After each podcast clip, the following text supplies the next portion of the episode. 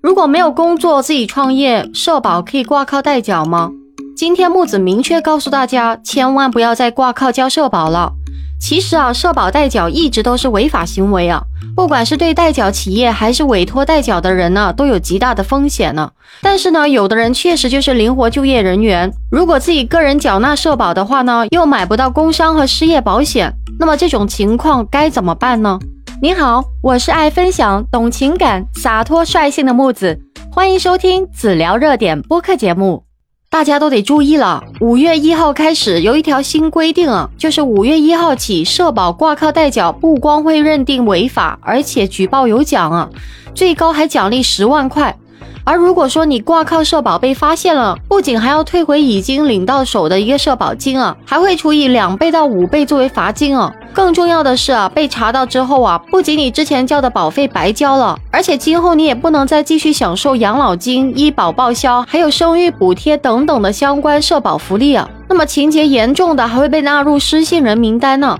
甚至会追究你的刑事责任。所以啊，钱白花了不说，还把自己的社保资格给断送了。这真的就是自己买亏吃了。那到底什么是代缴社保呢？简单来说呢，就是你不在某个公司上班，不存在雇佣关系人，也不会给你发工资，但是呢，却帮你交社保。那当然了，这个交社保的钱呢，都是你自己交的，并不像正常的一个职工社保那样，你公司给你交一部分，你自己再交一部分。而这种社保代缴的情况啊，其实是不少啊。很多人选择挂靠社保代缴的原因呢，可能就是突然丢了工作啊，还是希望社保不断，就会找亲戚朋友在公司挂靠过渡一下，或者说呢，有些干脆直接去找所谓的中介，人家收你一笔服务费，就帮你找下一家公司来挂靠。那毕竟啊，这这个社保真的很重要吗？不仅关系到你的看病啊、养老啊、失业等等方面的补助，在很多城市还关联到了什么落户啊、买房啊、摇号啊、买车啊、子女上学等等一系列的问题啊。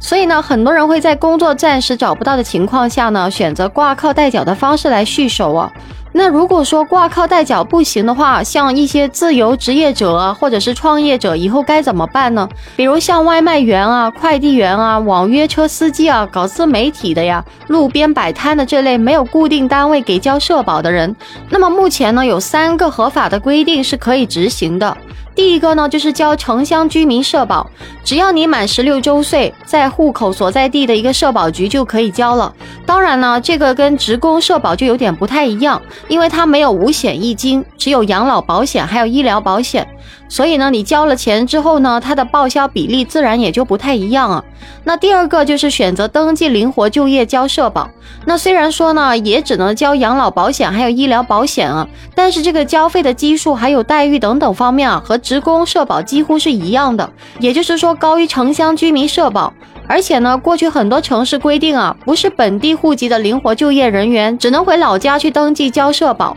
那现在呢，有越来越多的地方啊，正在逐步取消限制了，比如像广东啊、浙江啊、成都啊、辽宁等等。在交社保的一个流程其实也很简单，就在国务院客户端小程序上面，或者是幺二三三三手机软件上面，又或者是干脆支付宝上面的一个市民中心找到社保板块，就可以自己在线上交社保了。那么还有第三个方法，那就是自己注册一个公司，自己当法人，自己给自己交社保啊，那就相当于莫名其妙走上了创业的道路啊。不过这个办法其实不一定适合所有人呢，毕竟啊这个操作比较复杂，成本又比较。高，所以呢，普通人不建议选择这样的方式。最后呢，木子想提醒各位自由职业者啊，社会保障合规方面的问题是不容忽视。社会保障问题呢，可能会对自由职业者的未来带来严重的负面影响啊，甚至可能会导致无法正常开展业务和生活。所以呢，自由职业者呢，应该时刻保持警惕，遵守相关法律法规，积极参与社会保障计划和购买商业保险，以保障自己的权益和利益啊。本期内容就跟大家聊到这里了。如果您有任何的想法，欢迎在下面评论区互动留言哦。记得订阅、收藏和转发本专辑给有需要的朋友啊。木子每天晚上七点到十二点都会在直播间跟大家不见不散哦。感谢您的收听，我们下期节目再见。